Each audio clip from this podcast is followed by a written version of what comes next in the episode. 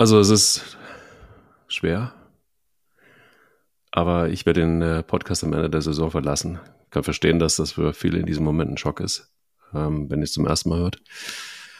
Aber ich kann es natürlich erklären oder zumindest versuchen zu erklären. Also ich liebe absolut alles an diesem Podcast. Also ich liebe Thomas Wagner, liebe den Technikchef, auch die Fans, liebe das Team, Personal. Also ich liebe einfach alles. Und dass ich die Entscheidung trotzdem treffe, zeigt euch, dass ich überzeugt bin, dass es die ist, äh, die ich treffen muss.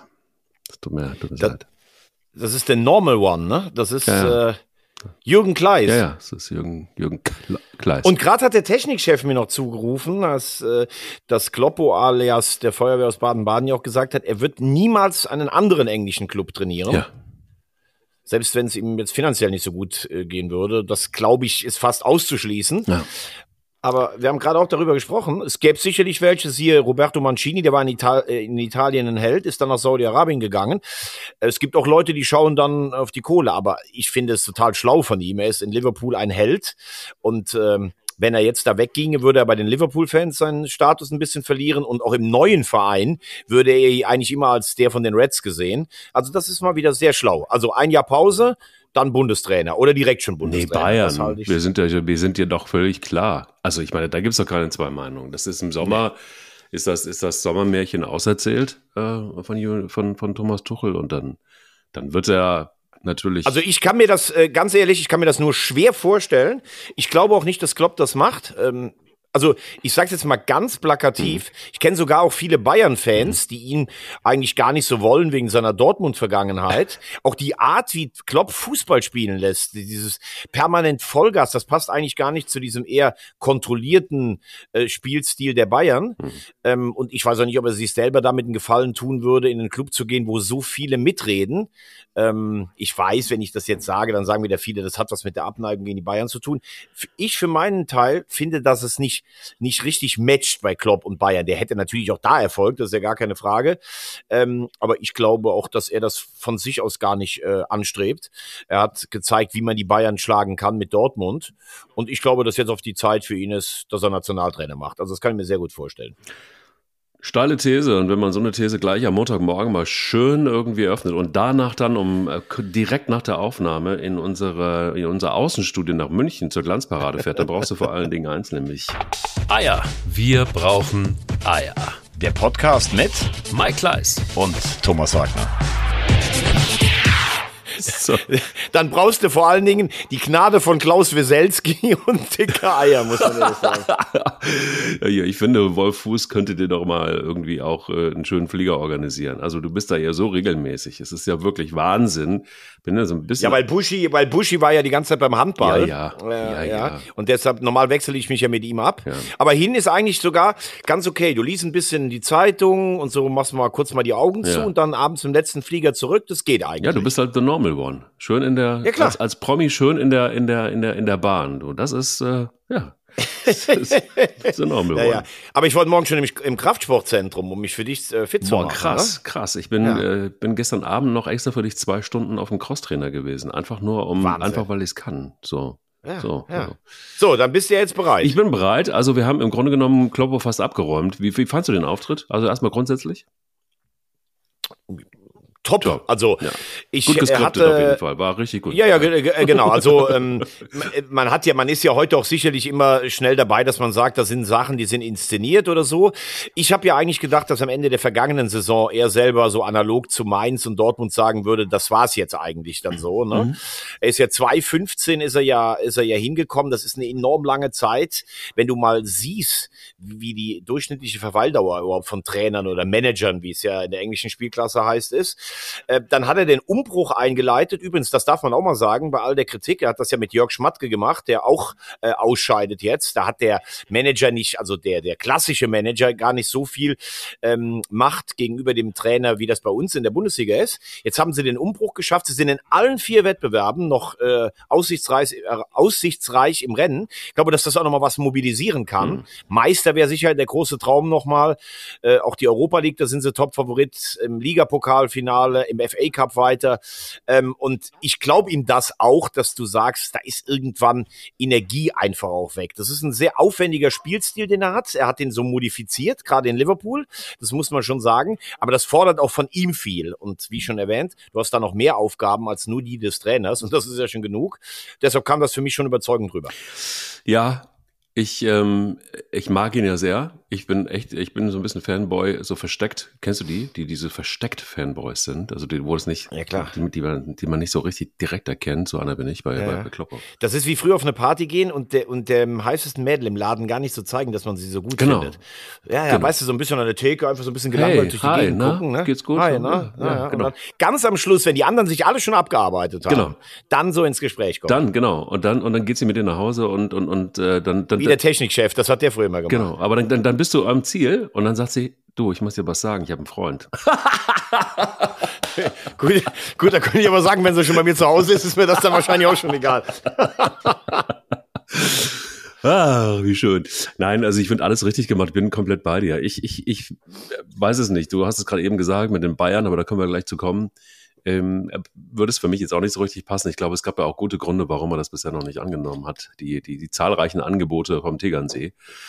Ähm, Bundestrainer ist für ihn aber, glaube ich, auch eine Nummer zu klein. Ich könnte mir gut vorstellen, dass es dann doch was Internationales wird, irgendwie was Spanisches vielleicht, so dass das würde nochmal zu ihm passen. Er hat ja eine Hütte auf Mallorca 5000 Quadratmeter Grund, uneinsehbares Grundstück. Was willst du mehr? Also da bist du ja im Grunde genommen auch, auch schon mittendrin fast im, im Epizentrum des äh, europäischen Fußballs. Schreibst du jetzt für, äh, wie heißt das, Bellevue oder was, das größte Immobilienmagazin in Deutschland? Äh, für die Häuser habe ich einen Artikel geschrieben, ah. ja genau. Ah, da bin okay. ich, ich weiß, ich habe auch noch das Abo, glaube ich, von der Häuser.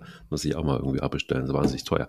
Nein, ähm, Spaß beiseite. Also ich kann mir gut vorstellen, äh, dass das dann vielleicht irgendwie was Spanisches wird. Also Fußballnationalmannschaft, glaubst du wirklich? Ich glaube, das ist doch irgendwie, boah, also also ich finde, ähm, jemand von, äh, wie Jürgen Klopp, der wird natürlich nur im allerhöchsten Regal gehandelt. Also er hat die attraktivste Liga der Welt ausgeschlossen, die Premier League weiterzumachen. So, dann bleiben ja eigentlich nur noch, ähm, wenn wir Paris Saint-Germain abziehen, das ist aber, glaube ich, kein Club für ihn, weil ihm das zu viel Einflussnahme von auswärts ist und da tut er sich, glaube ich, auch ein bisschen schwer mit der Seele des Clubs. Dann bleiben ja nur äh, Deutschland, Spanien und äh, vielleicht mit Abstrichen Italien. So, italienischer Fußball äh, also äh, passt zu dieser Vollgasveranstaltung, glaube ich, von ihm gar nicht so, weil das ja taktisch sehr gut ausgebildet ist. Mhm. Ich finde, die italienische Liga hat aber an Attraktivität enorm wieder zugelegt, sehe ich ihn aber nicht unbedingt so. Mhm. Äh, und dann ist es Spanien und Deutschland. Und wenn du in Spanien bist, dann hast du vielleicht zwei, drei Clubs, die da in Frage kommen. Angelotti hat verlängert, Barcelona, da wird ein Platz frei. Äh, wobei ich finde, dass der Club eine solch unfassbare Abwärts, äh, Abwärtsentwicklung hat, auch, auch wie er sich präsentiert, dann Image mit dieser ganzen Verschuldung. Was war das mal für ein stolzer, stolzer Club? Ja. Ähm, das ist irgendwie so das Manchester United von England, ähm, äh, von Spanien. Äh, Atletico ist auch mit Simeone eigentlich, der wird da, glaube ich, auch bis ins Rentenalter bleiben. Dann hast du noch Deutschland und in Deutschland gibt's dann eigentlich nur zwei Clubs für ihn. Das wären die Bayern und Dortmund. Ich glaube nicht, dass er nach Dortmund zurückgeht, weil er weiß, dass er da der ewige Held ja. ist und das ja, kannst ja, du ja eigentlich nur ankratzen. Und ich glaube aber irgendwie auch, also der wird jetzt schon äh, nicht sagen, ich gehe niemals zu Bayern. Warum sollte er das auch? Äh, die Bayern sind ein absoluter Top-Club und das würde sicherlich auch irgendwie matchen. Aber so, wenn ich drauf gucke, die Art, wie Jürgen Klopp tickt, auch wie er Fußball spielen lässt, glaube ich es eher eigentlich nicht. Und dann bist du irgendwann bei Nationaltrainer. So hat's Ottmar Hitzfeld gemacht am Ende einer erfolgreichen Karriere. Und äh, wenn wir mal davon ausgehen, dass Deutschland vielleicht nicht Europameister wird, obwohl ich ja sage, ich glaube Viertel- oder Halbfinale wird, dann ist das sicherlich auch eine reizvolle Aufgabe, eine der größten Fußballnationen der Welt doch wieder aufs alte Level zu führen. Und du hast eben nicht dieses Ding, was er ja gesagt hat, Energie für jeden Tag. Also äh, deutsche Nationaltrainer ist immer noch ein sehr attraktiver Posten, finde ich. Ich mache jetzt mal so ein bisschen den Chefredakteur der Gala und äh, sag mal, kann es auch irgendwie ein bisschen was mit Ola zu tun haben? Also kann das auch sein, dass er einen Exit jetzt irgendwie komplett macht und sagt, so, ich und Ola, wir bauen jetzt gerade in Wiesbaden ähm, äh, ein Häuschen in der Nähe von Wiesbaden. Wir haben jetzt auf Malle, wir sind eigentlich gut. Ähm, es, es, es, reicht auch für, für Ola und mich irgendwie für ein warmes Abendessen. Ähm, die hat da jetzt lange genug mitgemacht bei dem ganzen Quatsch, den ich da, da irgendwie vorgegeben habe. Vielleicht ist es jetzt auch mal Zeit, irgendwie time to say goodbye.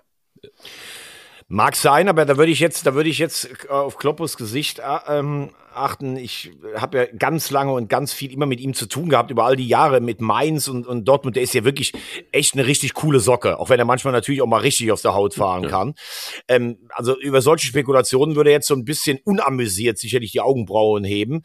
Ähm, ich traue mir das abschließend überhaupt nicht zu zu sagen. Meines Wissens nach nur ist es so, dass seine Frau sich sehr, sehr wohl in England immer gefühlt hat. Und äh, ich meine, klar, wenn du, wenn du sagst, du hast gesagt Mallorca, dann hat er ja auch irgendwie, glaube ich, noch ein Ferienhaus auf Sylt äh, in Wiesbaden und der wird sicherlich auch immer einen Platz in Liverpool haben oder sowas. Ich glaube nicht, dass seine Frau jetzt sagen würde, du pass mal auf, jetzt hast du hier äh, so und so viele Jahre gearbeitet, jetzt will ich, dass du nur noch zu Hause bist. Also kann, kann man nicht vorstellen, dass seine Frau, die ja eine sehr intelligente Frau ist, äh, denkt, dass der von von jetzt von 100 auf 0 runterschaltet und so einen auf Privatier macht. Das sehe ich bei Klopp auch gar nicht. Ich meine, der kann sicher genug Vorträge und Fernsehexperte. Aber ich glaube, der hat immer noch Bock auf Fußball und er hat das ja auch nie ausgeschlossen, Nationaltrainer zu machen. Und als Nationaltrainer hast du ja einen anderen Arbeitsrhythmus. Also ich sehe das, könnte mir vorstellen, dass er es dann doch direkt nach der Europameisterschaft macht, weil du dann ja auch erstmal bis zum ersten Qualifikationsspiel für die WM ein bisschen Pause hast. Oder er macht wirklich ein Jahr Pause und guckt, es gibt ja noch andere Nationalmannschaften, die interessant sind für ihn. Also das kann ich mir vorstellen. Aber vielleicht überrascht er uns ja auch alle und wird irgendwie Hochschulprofessor oder sowas. Traue ihm ziemlich viel zu, muss ich sagen. Also gut, dann baue ich mal gekonnt die Brücke zu den Bayern und, äh, und Thomas da, Tuchel. Und Thomas Tuchel. Also wie sich da gerade jemand rausschießt, das ist ja schon sensationell gut. Es gibt Stimmen, die sagen, das ist noch ein größeres Missverständnis als das Missverständnis mit Jürgen Klinsmann und den Bayern, wo nach zehn Monaten Schluss war. Ähm, oder zumindest ein ähnliches. Und diese Stimme gehört Didi Hamann. Jetzt sagen viele da draußen natürlich, ach, schon wieder Didi Hamann. Äh, der hat sich da irgendwie auch so ein bisschen festgebissen bei Tuchel. Ich weiß nicht, was los ist. Also irgendwie, irgendwie scheint es ja irgendwie so zu sein. Irgendjemand hat irgendjemandem die Bauklötzchen geklaut. Also so viel ist sicher, weil das ist ja, hat ja schon irgendwie eine Qualität, die, die schon auch strange ist ein bisschen. Aber gut, lass uns bei den Fakten bleiben.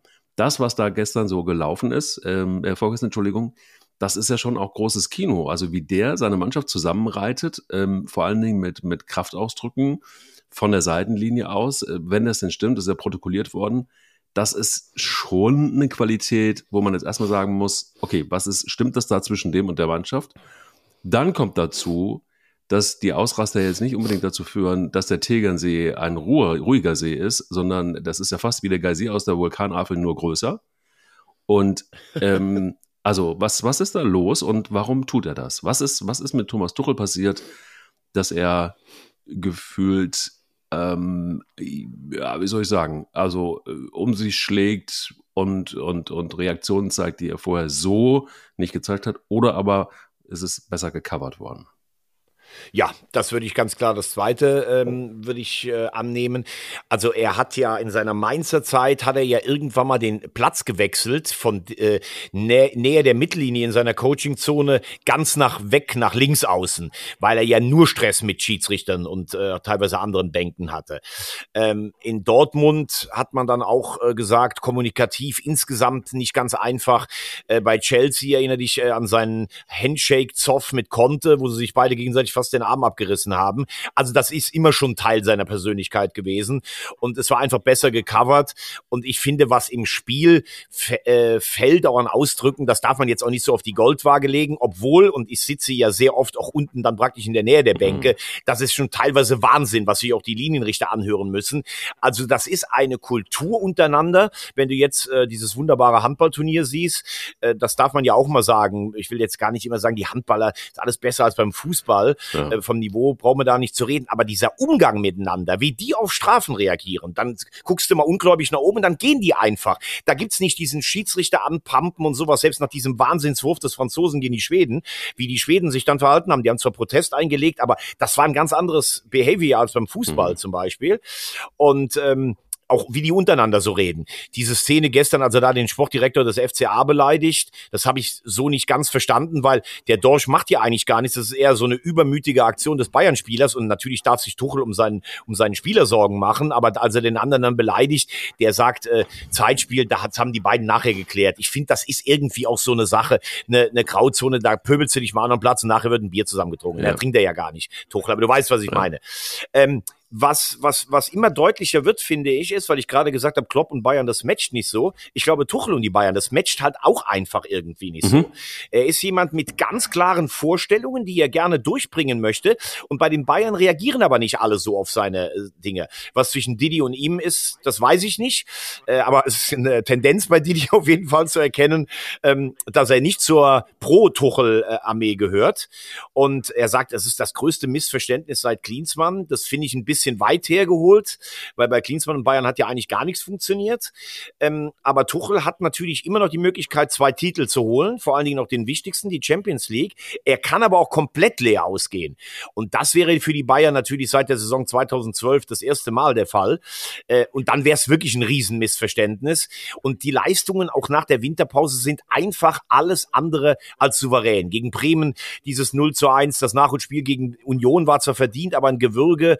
Äh, jetzt auch am Wochenende nicht so, dass man jetzt sagen könnte, gut, Augsburg ist unangenehm, aber es ist irgendwie nicht so richtig Bayern-like. Und das sehen die Bayern-Verantwortlichen natürlich auch, auch wenn die Punktausbeute, das darf man ja nicht vergessen, trotzdem immer noch sehr, sehr gut ist. Und dass sich dann Thomas Tuchel bei einer Fanclub-Veranstaltung hinsetzt und sagt, dass Spanien ihn reizen würde, das sagt er natürlich nicht, ohne nicht zu wissen, was das auslösen kann. Das gefällt übrigens den bei den Bayern niemand, weil wenn du bei Bayern bist, dann bist du für die Bayern-Bosse beim größten, besten und erfolgreichsten Verein der Welt und bei den äh, bei, bei den bei den Moralheiligen von der Säbener Straße. Da hast du dich mit gar nichts anderem zu befassen. Du kannst, wenn du irgendwann ausscheidest, Nationaltrainer werden von Bayerns Gnaden, aber du kokettierst nicht mit anderen Vereinen und das macht er. Also ich würde ich würde wirklich ähm, ziemlich viel Geld wetten, dass er nächstes Jahr kein Bayern-Trainer mehr ist. Äh, weil wenn er die Champions League gewinnt, dann sagt er selber, ihr könnt mich mal. Und wenn er die Champions League und die Meisterschaft nicht holt, oder zumindest nicht die Meisterschaft, dann werden die Bayern darauf reagieren. Also ich glaube, das ist keine schlechte Wette. Na gut, aber wer wird dann, wer wird dann der Nachfolger, der direkte Nachfolger von Xavi? Also das ist ja schon, schon die Frage. Also wenn, dann muss es ja relativ schnell gehen, habe ich zumindest mal das Gefühl. Das ist eine gute Frage, weil das, glaube ich, vom Profil einigermaßen passen würde. Ja, der FC Barcelona, der gefühlt Lichtjahre gerade von der Spitze weg ist, der für einen schon durchaus guten Fußball ähm, äh, für eine Fußballkultur steht, die aber gerade sehr in Unordnung ist, und ein Trainer, der vielleicht dann noch ein bisschen nach seinen Vorstellungen gestalten könnte. Also Xavi wirkt ja wie, wie Don Quixote, der ist auch völlig aufgerieben von den ganzen Innerkämpfen und es, es ist auch letztlich nicht der Zauber, den er als Spieler äh, gezeigt hat. Er hat eine Meisterschaft eingefahren, dieses Jahr Pokale raus, zehn Punkte hinter der Spitze, Champions League ist für mich illusorisch. Ähm, und dann ständig dieses Gezeter, darf ich einen Spieler einschreiben oder nicht, Lewandowski, der nicht mehr trifft. Also das ist eine Mammutaufgabe, aber aus der Position beim abgestürzten, einer der, auch der größten Clubs der Welt, ich glaube, das könnte Tuchel schon reizen. So, und dann würde das, würde das in der Rucki-Zucki gehen müssen. Ähm, aber, aber das kann man sich kaum vorstellen, oder? Also, dass man jetzt irgendwo den Exit irgendwie dann doch noch hinlegt und dann bräuchten die Bayern wieder einen Nachfolger und dann geht das Theater wieder los. Ähm, das ist ja, das wäre ja Wahnsinn. Also ich glaube, das, das will jetzt im Moment keiner sondern äh, ja oder oder sie machen es einfach so, dass sie sagen, okay, Tuchel sagt in Barcelona zu, das kannst du wahrscheinlich nicht unter der Decke halten und sie würden dann tatsächlich Klopp verpflichten. Wie hat Manuel Neuer gestern gesagt? Ich glaube, es liegt nicht unbedingt an uns. Äh, einer wie Klopp muss immer ein Thema bei den Bayern sein. Stimmt, da hat er recht, sondern ob Klopp sich das vorstellen kann. Und wenn er sagt, er hat jetzt erstmal ein Jahr Pause, da kann ich mir auch nicht vorstellen, dass er jetzt direkt bei den Bayern übernimmt. Aber die Fluge, also du sagst es ja völlig richtig und jetzt während wir noch aufnehmen, der der Podcast noch nicht veröffentlicht ist, bingen hier schon die Hate Mails äh, der, der, der Bayern-Fans rein. Also es ist jetzt schon, also das scheint irgendwie, die sehen, die können das hören und, und fühlen quasi, dass du da schon wieder lederst. Ähm, äh, kurze Frage, aber vielleicht noch in die, in, in, in die Richtung. Äh, ist die Flughöhe nicht dann doch ein bisschen zu hoch? Also von Liverpool zu Bayern München, auch wenn die natürlich die Verantwortlichen bei Bayern München sagen würden, es gibt, was, wer ist Liverpool? Ja, das ist keine nee, nee, das glaube ich schon, dass, dass äh, die Bayern das auch akzeptieren. Das ist auf jeden Fall ein Regal. Da musst du dir ja nur die Titel angucken. Okay, gut. Aber das heißt, äh, er würde sich, er würde sich dann verschlechtern für ein Gehalt, das wahrscheinlich auch noch lausig ist im Vergleich zu Liverpool. Also warum sollte er das tun? Nö, also ich finde nicht, also äh, deshalb sage ich ja, ich bin ja nicht äh, für, für Bayern-Hommagen bekannt, aber wenn du von Liverpool zu Bayern gehst, dann verschlechterst du dich nicht. Du verbesserst dich auch nicht. Also ich finde den Wettbewerb in England viel interessanter, weil in der Bundesliga werden eigentlich in 19 von 20 Fällen die Bayern Meister. Mhm. Aber als, als Club mit Strahlkraft und dem, was du erreicht hast, sind die Bayern auf einem, äh, sind die auf einem Niveau mit dem FC Liverpool. Ist, also von daher ist es keine Verschlechterung. Das ist sehr schön. Also jetzt hat er nochmal die Kurve gekriegt. Es nimmt auch wieder ab, der Shitstorm, gerade jetzt hier in den, äh, bei Riverside, wo wir aufnehmen normalerweise immer. Das wird langsam wieder dünner. Es ja, ja, wahrscheinlich schreibt deine Frau gerade oder Nee, nee, sowas, nee, nee, ne? es ist schon ja, hier ja. ernst. Also ich muss schon nebenbei so ein bisschen äh, Community Management machen, damit ich diese ganzen, die, die ganzen Mistgabeln, die jetzt gerade auf dich fliegen, so ein bisschen von dir abhalte. Ja, aber für die Aussage kriege ich ja keine Mistgabeln. Nee, für die, die jetzt wiederum ne? nicht. Da gibt's jetzt gerade ja. Herzchen, die fliegen hier gerade rum. Also Ganz genau, so eine schöne Möhrensuppe, ne? Ja, genau, genau, genau, du hast es richtig. Ja, voll. Ähm, wollen wir vielleicht noch auf das Spiel gucken von Bayern München gegen den FC Augsburg oder, oder, oder schenken wir uns das, weil, weil das auserzählt ist mit den Reaktionen von Thomas Tuchel? Nee, es ist nicht auserzählt. Ich habe es ja gesagt. In Augsburg tun sich die Bayern ja traditionell schwer. Goretzka hat ja auch so ein bisschen dann gesagt, ah, hier, der Rasen ist schlecht und das tut immer weh und sowas.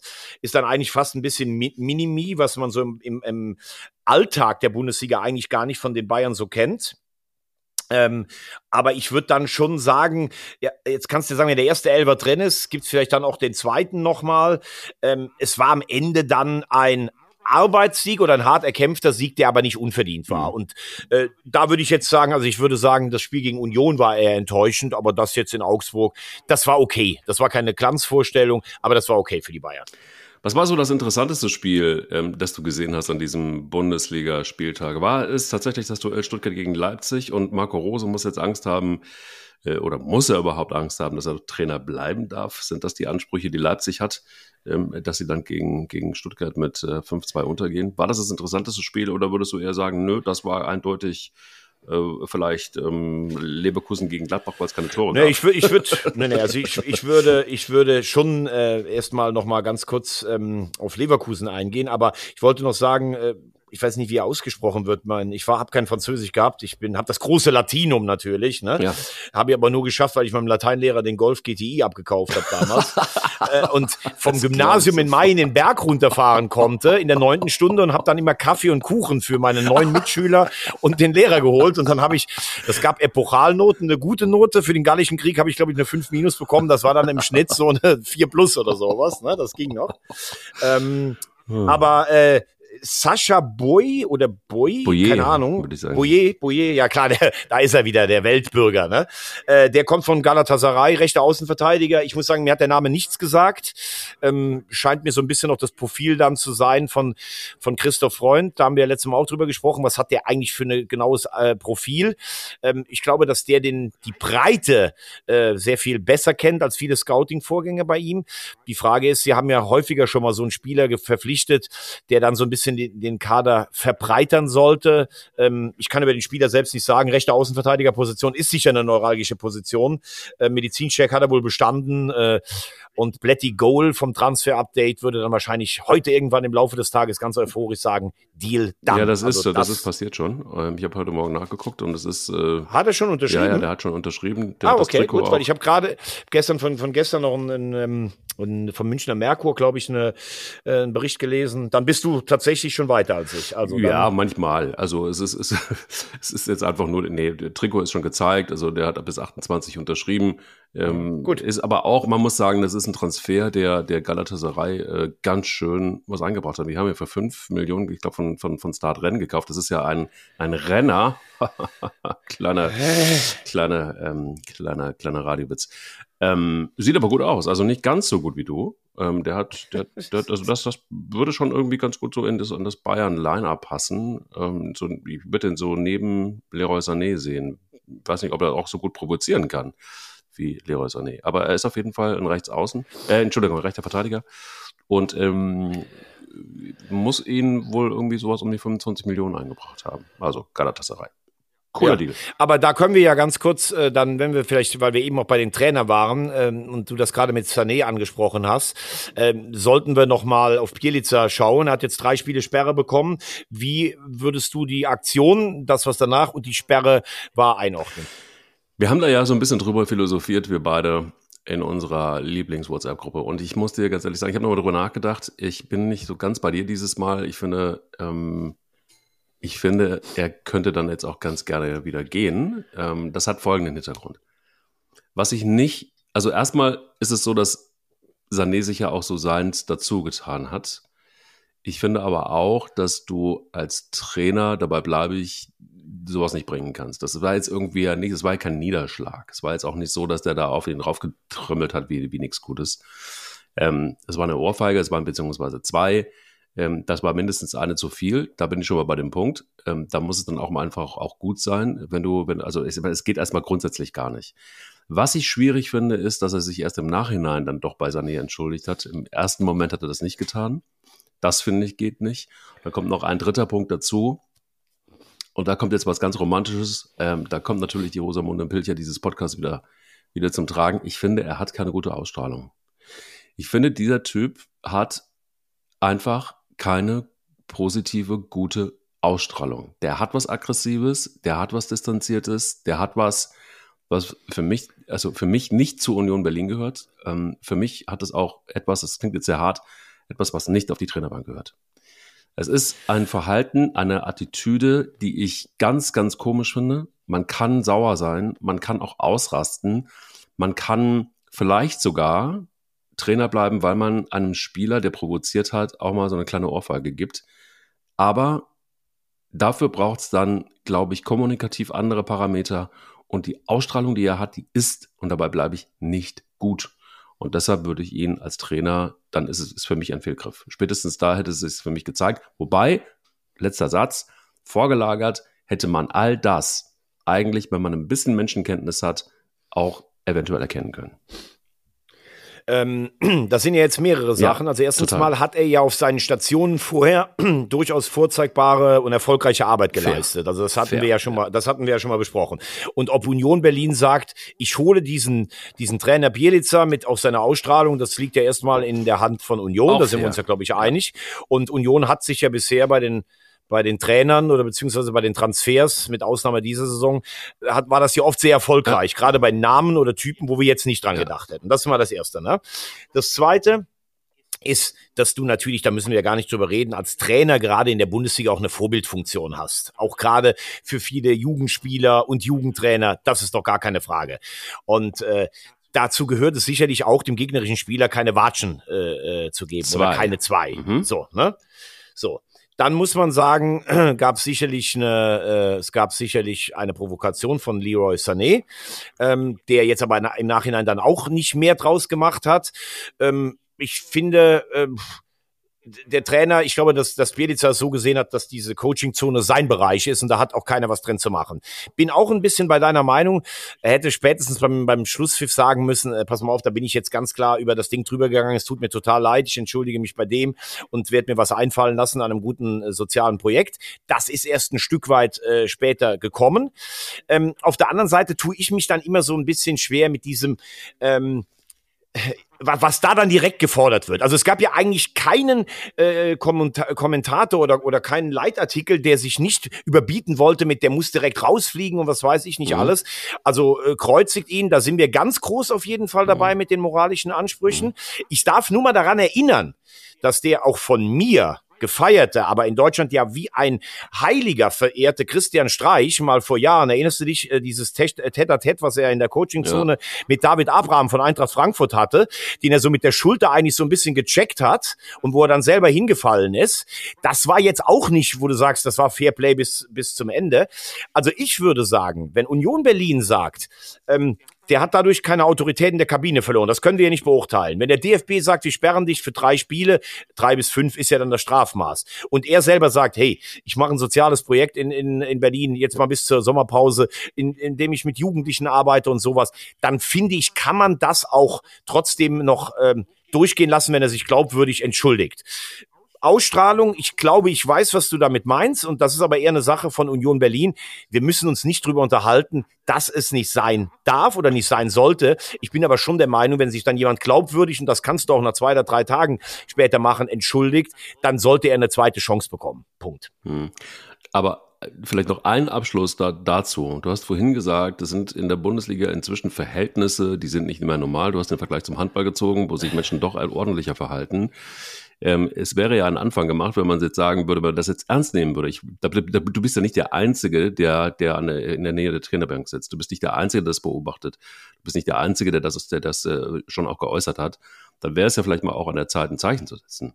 oder? das, ist ein, das ist ein guter Punkt, da kann ich eigentlich nicht widersprechen, sonst würde ich mich ja selbst demaskieren. In der Verhältnismäßigkeit, wie es in der Bundesliga abgeht, finde ich, ist er mit der Strafe und äh, die, das, was Union jetzt macht, ähm, ist das, glaube ich, einigermaßen gut sanktioniert. Mhm. Aber du hast natürlich recht, wenn man sagt, ihr benehmt euch teilweise wie eine offene Hose und guckt euch mal bei den anderen Sportarten an, dann ist das natürlich ein Fall, den ich so beim Handball würde es den wahrscheinlich nicht geben. Ich habe beim Eishockey habe ich mal gesehen, wie sich zwei Trainer geprügelt haben, gegenseitig wirklich ja. in den Playoffs. Ja, ähm, aber äh, das ist natürlich ein Punkt, da kann ich dir nicht ganz vollumfänglich widersprechen. Gut, Punkt für dich. Nee, nee, will ich gar nicht. Also ich, es geht mir nur darum, es geht ja um, um, um einen Case und ich bin in einem Punkt auch wirklich total bei dir.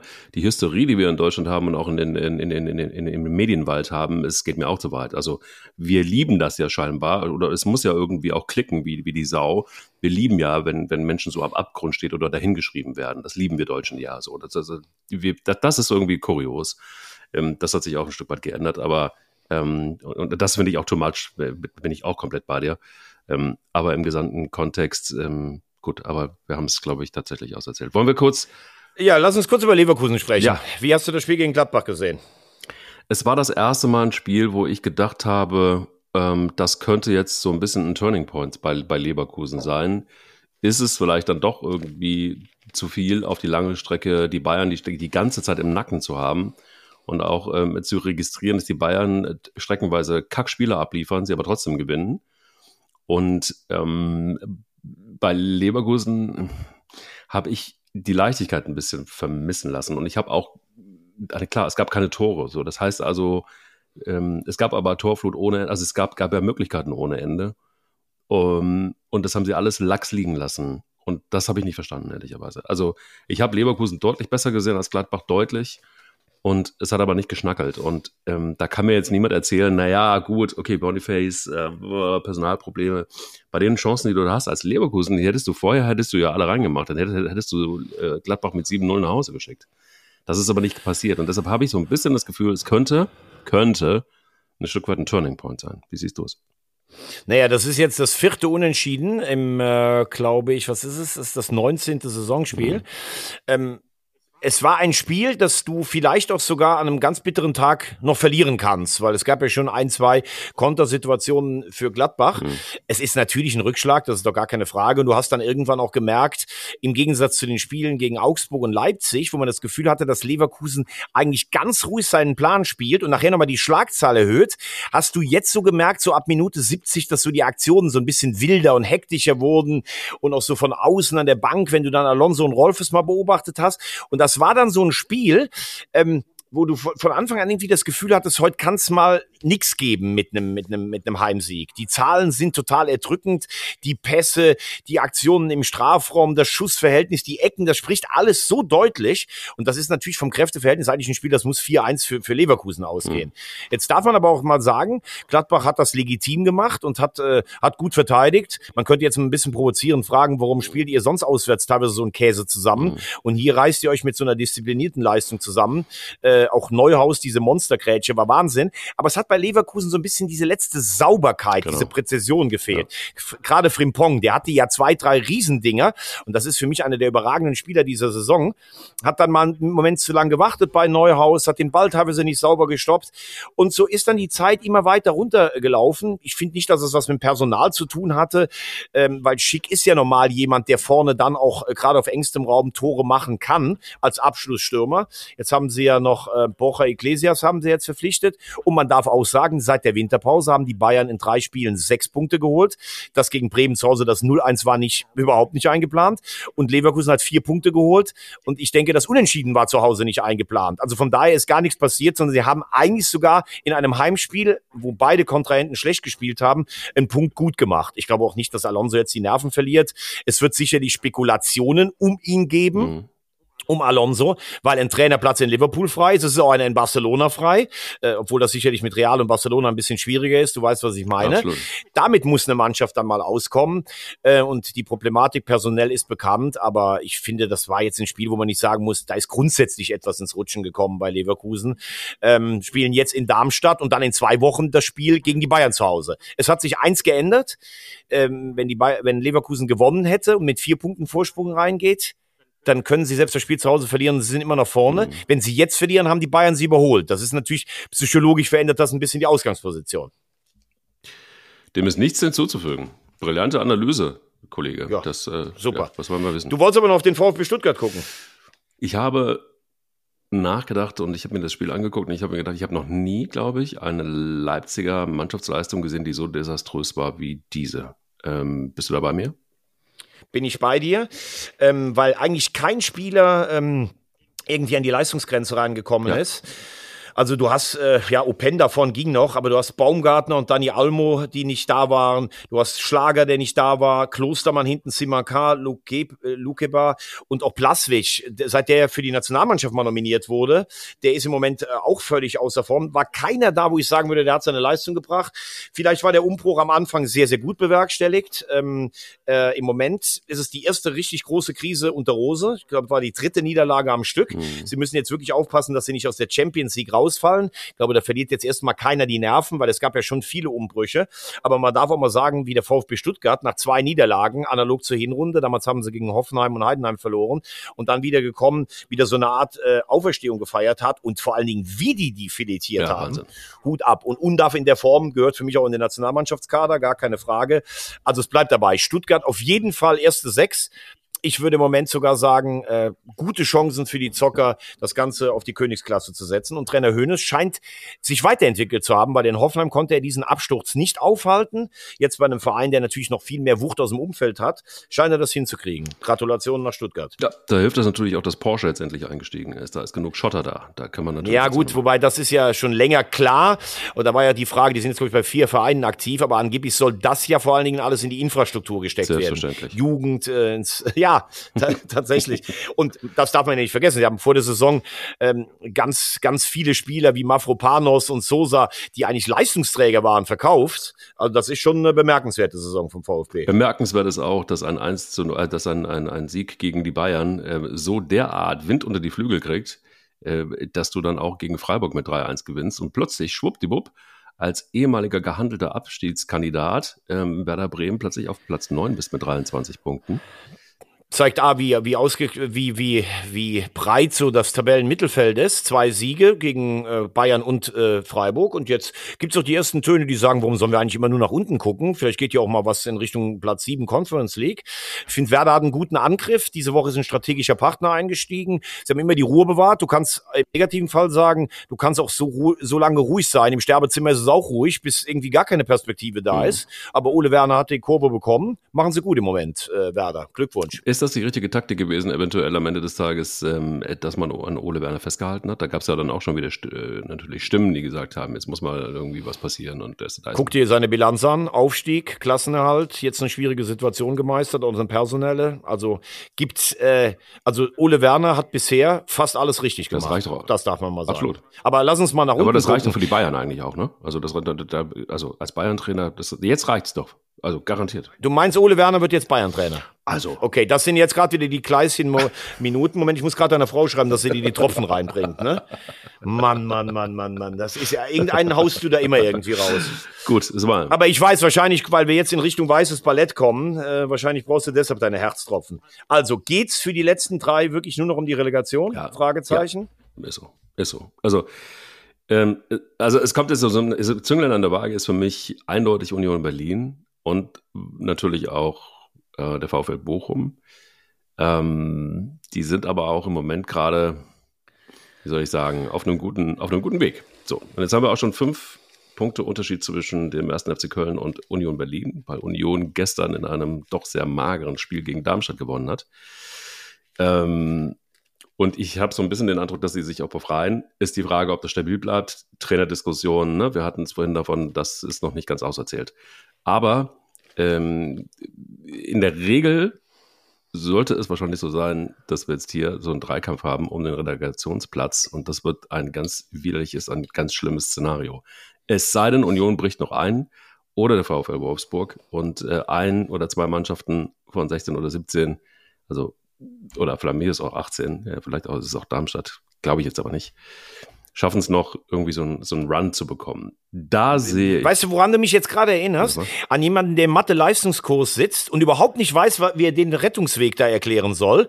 Und jetzt erstmal nochmal die Grundvoraussetzungen. Ja, ja, genau. also wenn jetzt der Ja, ja mit wichtig. 20 Punkten jetzt nochmal einbricht und die von unten, also die, die Ausgangsposition, die kennt ja jeder, der unseren Podcast Nein, hört. was spricht, was spricht denn dafür, dass das nochmal so äh, passiert? Naja, das spricht dafür, dass, dass der erste FC Köln, also jetzt, jetzt sind wir wieder beim Thema, von den drei da unten die Mannschaft ist, die im Moment eine Entwicklung zeigt, wo ich jetzt sagen würde, hätte die Chance, zumindest aus diesem Relegationsding rauszukommen. Okay, also. Also. das ist jetzt, das ist jetzt nach dem Dreisatz und nach der newtonischen Gleichung und dem Preis von Euklid, ist das jetzt deine Erfolgsformel? Nein, das ist der Satz des Pythagoras auf Fußball. das ist ganz einfach. Und wurzelgezogen noch aus drei. Okay, also jetzt äh, möchte ich mal ganz klar das Ganze für dich einordnen, dass der VfL Bochum einbricht. Du hast das, glaube ich, gerade mit Wolfsburg ver äh, verwechselt. Was spricht dafür? Bochum hat 20 Punkte, ist enorm heimstark und hat gestern stark ersatzgeschwächt und eine, eine richtig gute Partie in Dortmund abgeliefert. Mhm. So, Union Berlin hat in den letzten Wochen einen deutlichen Aufwärtstrend, zumindest was die Punkteausbeute an, äh, betrifft. Das. Hat das Spiel in Mainz noch in der Hinterhand und ist jetzt auch schon mal fünf vor dem FC und sechs Punkte vor den beiden anderen. Also wenn, hättest du vielleicht auf Union noch hoffen können, wenn sie jetzt gegen Darmstadt nicht gewonnen hätte. Im Moment deutet alles auf einen Dreikampf hin. Äh, ich glaube, dass Darmstadt äh, letztlich die Mittel fehlen personell, um eine richtige Serie hinzulegen. Bei Mainz wartet man dauernd dahin, äh, aber es passiert nicht. Es war ein grauenhaftes Gegurke in Frankfurt am, am Freitagabend. Also wo beide Mannschaften eigentlich einen Punkt hätten abgezogen bekommen müssen äh, dass die Eintracht das gewonnen hat. Äh, da haben wir auch darüber gefragt, wofür steht äh, Dino Topmüller, also punktemäßig und in der Tabelle auf jeden Fall richtig gut da. Ähm, und der FC, das war ein ordentlicher Auftritt in Wolfsburg, bei allerdings auch grottoiden Wolfsburgern. Ich glaube, dass das Thema Nico Kovac sich auf der Wolfsburger Trainerbank auch bald erledigt hat. Aber der FC schießt dann halt auch zu wenig Tore. Ja, und deshalb, äh, Mainz hat noch das Nachholspiel gegen Union. Ähm, nächste Woche Köln gegen für mich, wie gesagt, nicht stabile äh, Frankfurter. Und Mainz zu Hause gegen Bremen, Darmstadt gegen Leverkusen. Also, ich würde im Moment viel darauf wetten, dass ähm, die letzten drei ihre eigene Meisterschaft um den Relegationsplatz ausspielen. Und da ist für mich so Augenhöhe der FC und Mainz und Darmstadt ist der Außenseiter. Naja, du hast mir jetzt dann auf einen Schlag dann alle Hoffnung genommen. Vielen Dank dafür. Ich hatte natürlich mein ganzes Intro darauf aufgebaut, dass der erste FC Köln vielleicht noch gerade so auf die 15 rutscht irgendwann. Danke dafür, Ja, aber, dass das aber, nicht wo, aber, wo, aber womit? Ja, mit einer Entwicklung, die sie genommen haben, und ich glaube, das steht außer Frage, das ist schon so. Also ich glaube, dass sie, dass sie, dass die Mannschaft ein, ein Stück stabiler geworden ist. Das hat sich auf jeden Fall auch, wenn du völlig richtig sagst, gegen grottige Wolfsburger gezeigt. Ähm, das ist schon eine Stabilisation, die für mich klar war. Ob das dann am Ende reicht, ist die Frage. Also wenn du jetzt diese Mannschaft weiterentwickelst, wenn du vielleicht ähm, den einen oder anderen wirklich noch ähm, von, aus, aus der Jugend hochziehst, ähm, es ja, gibt ein paar, es ist ja, es gibt ein paar, aber die es ist ja auch helfen. nicht immer, Es gibt ein paar, die ja, aber es ist auch nicht immer, also sie haben Finkgräfe drin, sie spielen mit Deal, also er ist ja schon da relativ mutig, äh, mutiger auch als Steffen Baumgart. Du wirst ja jetzt nicht mit einer A-Jugend die Klasse halten. Also man sagt immer so, ja, aus der Jugend, finde ich toll, wenn ein Verein auf seine eigene Jugend setzt. Aber das ist natürlich schon nochmal ein großer Sprung. Und ja, es ist eine gewisse Stabilität da, aber du hast halt im Offensivbereich einfach viel zu wenig. Und Mhm. deshalb ist es eine, ein Stabilisierungsprozess auf relativ niedrigem Niveau, der aber im Moment anscheinend noch ein bisschen stabiler erscheint als der von Mainz und Darmstadt. Aber da, dass du jetzt davon träumst, dass der FC an Bochum vorbeiziehen kann, also Puh, ja, ja, ja, ja, ja, ja. Ja. Wenn ich nicht schon so auf Zinne mit meinem Verein wäre, dann hätte ich mich jetzt noch mehr wahrscheinlich So, danke. aufgeregt. Lass uns doch direkt da weitermachen. Ne, lass uns erstmal, lass uns, lass, lass uns erstmal über Schalke reden. Über Schalke reden. kurz. Ja. Du willst wirklich über Schalke reden? Ja, ich will noch zwei, drei Minuten, will ich einfach äh, das Unvermeidliche noch rauszögern. Ich war auf dem Betzenberg am Freitagabend. Natürlich. Ähm, Mit Kunstharz, also- Koffer und so weiter. Ja. Genau, genau. Da werde ich auch immer von den Betze-Fans drauf angeschrieben. Also, wir haben ja vorher gesagt, boah, Kramotzis, ob das so funktioniert, Kader zu groß, Neuzugänge spielen nicht, auch hängen schon in der Kritik.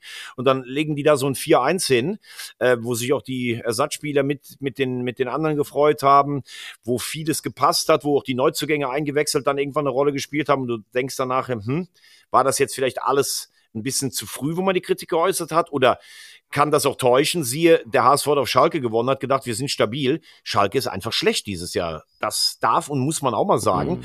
Und da am Wochenende auch äh, Rostock und, und Braunschweig ähm, gepunktet haben äh, muss man sagen, jetzt wird's einfach richtig eng. Das hätte ich mir niemals vorstellen können. Aber es geht ja wohl auch finanziell dann um die Existenz, weil die Situation ist so schwierig, dass man noch nicht mal weiß, ob man für die dritte Liga ein, äh, ein Ticket kriegen würde überhaupt. Und ähm, lass uns mal gemeinsam auf die Tabelle der zweiten Fußball-Bundesliga gucken. Da hast du Schalke jetzt punktgleich mit Braunschweig und Rostock. Lautern ist einen Punkt davor, Elversberg drei. Und jetzt hast du fast nächste Woche ein Endspiel gegen Braunschweig. Also wie wie dramatisch ist die Situation bei Königsblau? Na, die ist sehr dramatisch. Also ich glaube, es steht und fällt natürlich genau, was du gerade gesagt hast. Also entweder sie kriegen jetzt eine Finanzspritze und sie können mal ordentlich noch einkaufen irgendwo ähm, und die Qualität der Mannschaft einfach verbessern oder es wird nichts mehr. Also es ist doch augenscheinlich relativ, relativ klar. Die Spiele, die sie gezeigt haben, sind einfach qualitativ nicht, die sind nicht, funktioniert nicht. Und ähm, also da, da braucht man doch nun wirklich irgendwie kein Seher zu sein um zu wissen, dass ähm, sich das jetzt in den nächsten zwei, drei, würde ich mal sagen, gefühlt zwei, drei Spieltagen auch entscheidet. Denn ähm, diese Schalker Mannschaft, die ich da gesehen habe, und ich bin völlig bei dir, es war nicht so, dass der erste FC Kaiserslautern jetzt die, die, die, die, die überragende Mannschaft gewesen ist, die nun alles in Grund und Boden spielt und das Gramozis plötzlich alles richtig macht. So ist es ja nicht. Es war die Schwäche des FC Schalke. Ähm, wenn, wenn, wenn das Fortuna Düsseldorf gewesen wäre oder, oder Holstein Kiel oder so, dann wissen wir ja, wie das ausgeht. Ähm, also, ich glaube wirklich, dass. Ich finde interessant übrigens, dass die Kollegen vom Kicker, die sind jetzt nicht dafür bekannt, dass die nur draufhauen.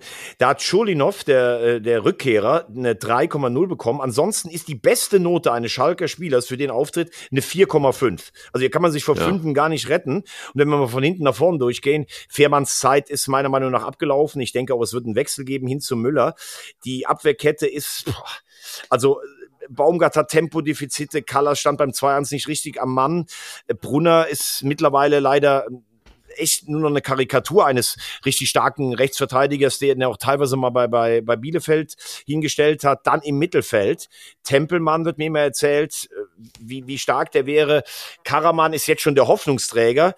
Boah, Moore hat einen guten linken Fuß, den sehe ich allerdings nicht. Seguin soll es in der Kabine Probleme geben. Tempo haben die alle gar nicht. Und dann hast Doch, du vorne top.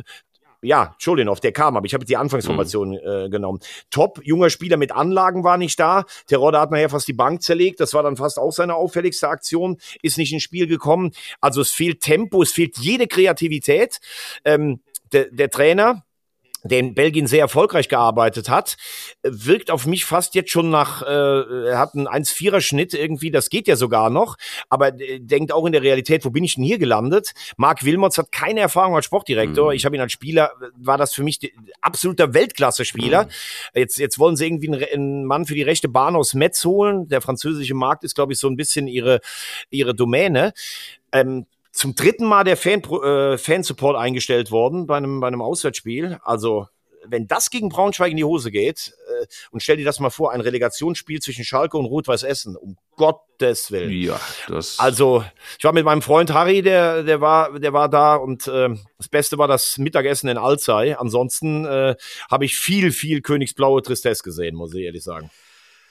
Ich habe aber so. auch Tristesse gesehen im Hamburger Volksparkstadion, als dann abgepfiffen wurde. Und ich habe aber auch gesehen, dass das ein Spiel war, wo ich gedacht habe, das kann nicht wahr sein. Also das kennst du so Spiele, wo du denkst, jetzt geht's, jetzt, aber das kann nicht wahr sein. Und du denkst in der nächsten Szene, das kann aber doch, das kann jetzt wirklich nicht wahr sein. Und, und so geht es die ganze Zeit weiter bis zum Schluss.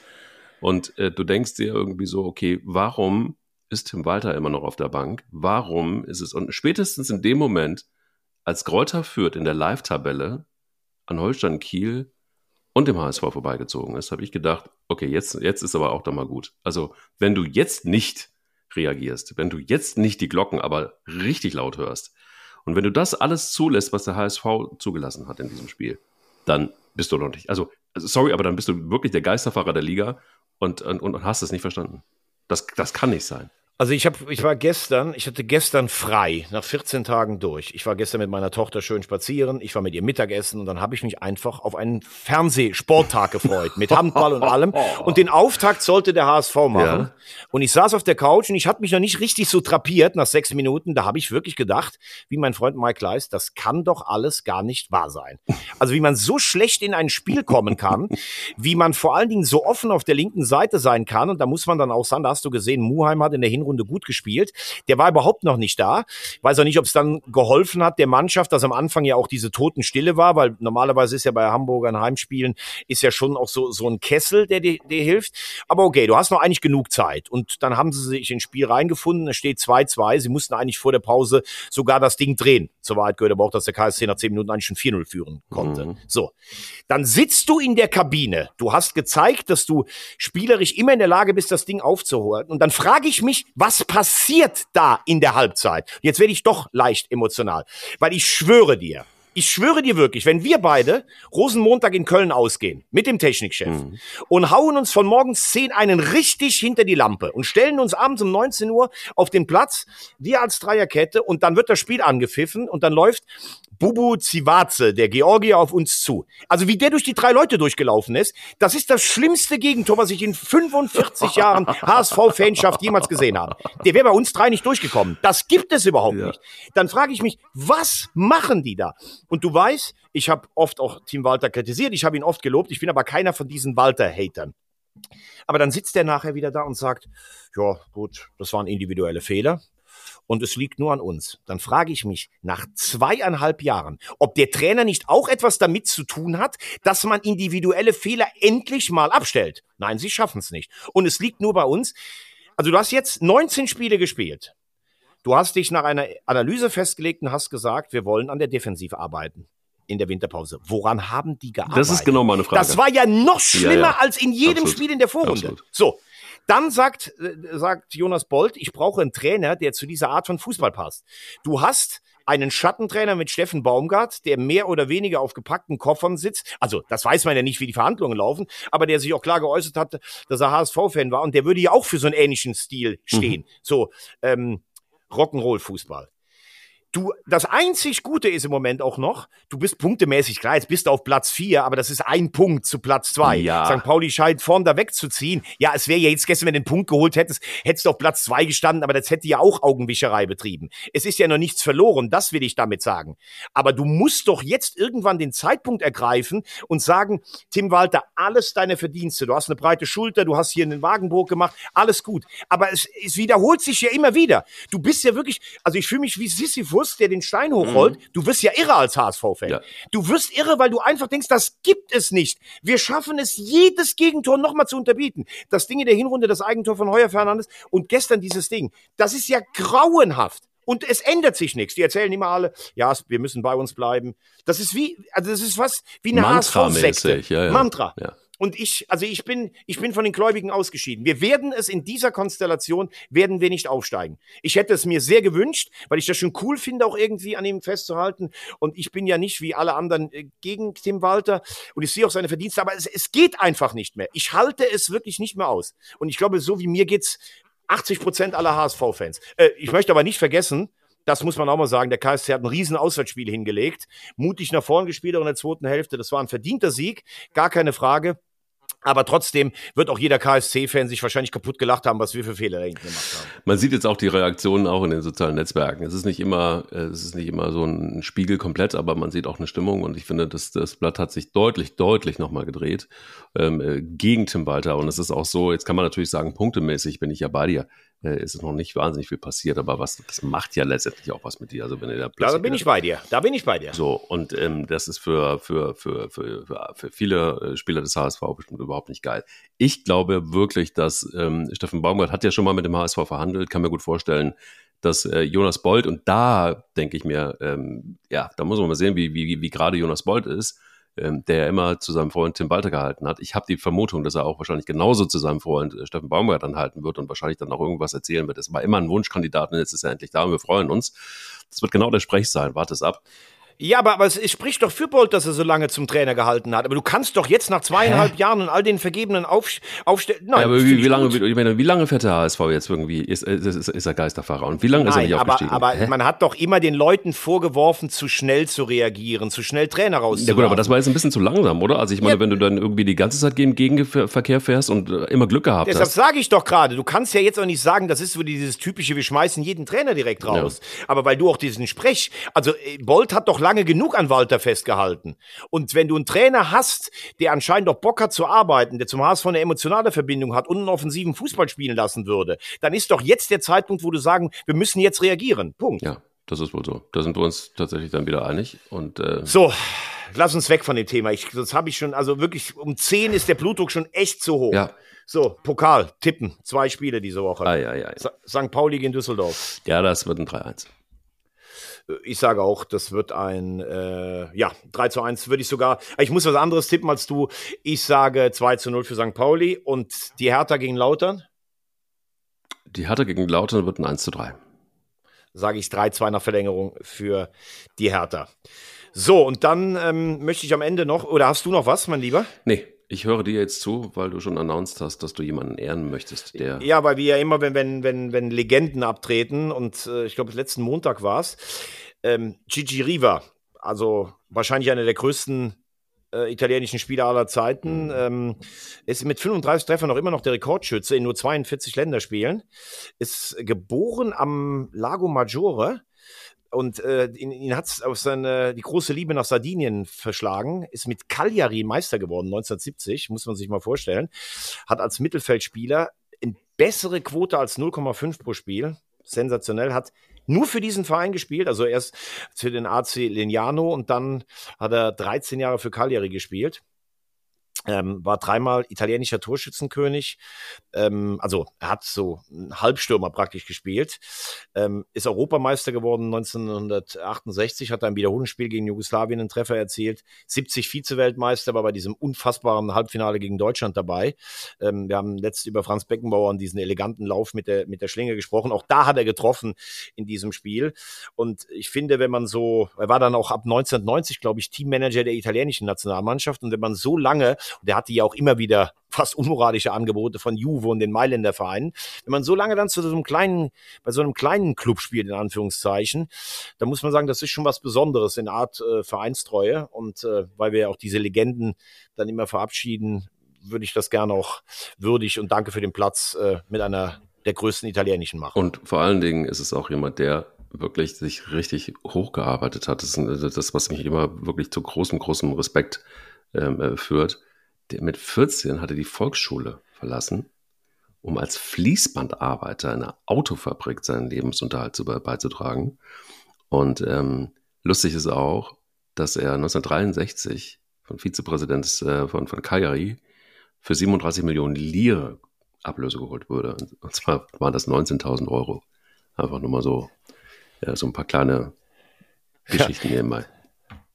Und äh, äh, er, ich würde einfach sagen, für, für diese Demut, die er auch gezeigt hat, oder dieses Aufsteigen und vielleicht auch zu wissen, wie, wie hart das Leben für viele andere ist, ähm, diese Demut ganz hervorragend. Ja, möge Gigi in Frieden ruhen.